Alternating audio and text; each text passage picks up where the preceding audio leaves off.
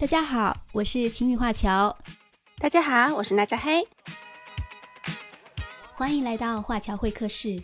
上一期我们聊了诗词对我们的领航作用，今天呢，小娜依然做客我们的节目，继续来聊一聊有关诗词的话题。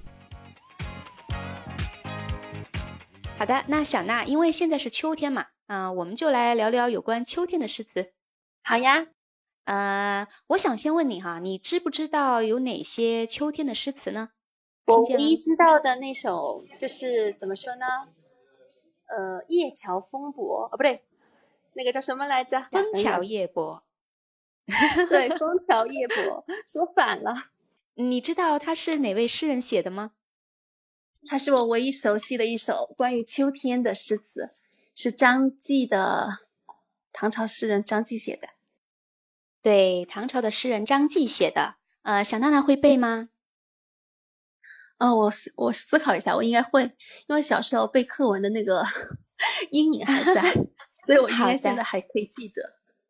好的，就我记得《枫桥夜泊》是，嗯，月落乌啼霜满天，江枫渔火对愁眠，然后姑苏城外夜山，呃，不对。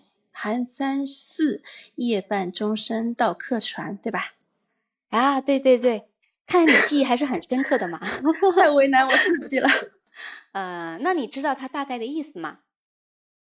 呃，我对后半句的意思应该是，因为是发生在姑苏姑苏城嘛，就是有一天晚上到了半夜的时候，有一艘客船来到了那个城市，对吧？是那如果是秋天的话，应该就是秋天的晚上。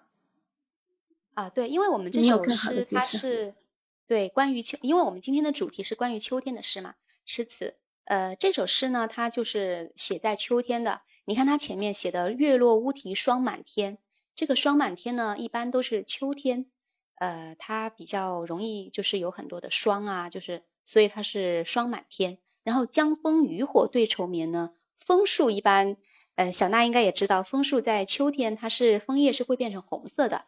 嗯，所以枫树到了秋天就非常漂亮，就全部变得红彤彤的。对，所以一般，所以一定意义上来说，这个枫树也是秋天的象征了。嗯，姑苏城外寒山寺，夜半钟声到客船呢。呃，这个呢，就是他因为前两句已经写写了这个呃环境嘛，就是景色，呃秋天的景象。那后面两句呢，他就是讲了诗人他当时的一个情况，他是在一艘船上。嗯，夜半钟声到客船，其实指的是到他的船上。然后他在船上呢，就听到了那个姑苏城外的一个呃一所寺寺庙里的钟声，半夜响起的钟声传到了他的船上。然后他听到了，嗯，他就引起了他很多的思绪，然后他就写下了这首诗。为什么会三更半夜的有那个打钟的声音呢？我当初有这个问就是疑问的时候，我有去那个。就是找那个答案，因为我是个好奇心非常重的人嘛。然后当时是说，就是经过很多人去实地查访，才发现，就是苏州还有邻近地区的佛寺，它都会有这种半夜就是打半夜钟的风俗，所以才出现了这个后面诗的那个描绘“夜半钟声到客船”，就是你在船上可以听到这个钟声的那个故事。嗯，是的。然后他这首诗呢，其实就是张继他在旅途上写的。旅途上的人嘛，就很容易就会思念家乡啊什么的，嗯，所以就很容易有那种愁绪。所以这首诗其实它也有一种淡淡的思乡的愁绪在里面。不知道你有没有就是这种感觉？有啊，你看他那写着“江枫渔火对愁眠”，他都睡不着了，就肯定是要么就失眠，要么就是思念某人。对他还是对愁眠，他就自己写明了，就告诉我们。对他说的非常好，就一下子让我们明白了他当时的那个境界，就是他当时面对的那些处境啊，然后当时的天气，你看都写了，然后身就是身处在何地，都写的非常清楚，一目了然的感觉。嗯，对，你看他前面的意象哈，月落乌啼，霜满天，这些景象，包括江枫啊、渔火啊这些，秋天的就是比较萧索的景象吧，呃，浮现在我们的眼前。就是好像你有没有感觉到就有一丝凉意了，就觉得有点冷。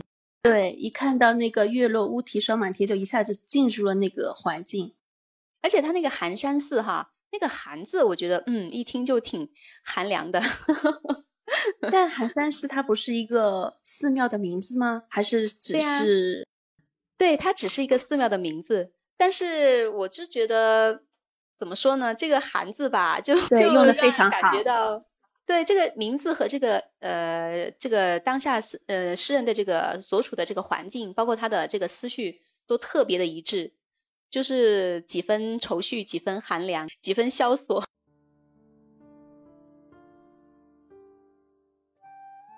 枫桥夜泊》唐·张继。月落乌啼霜满天，江枫渔火对愁眠。姑苏城外寒山寺。夜半钟声到客船。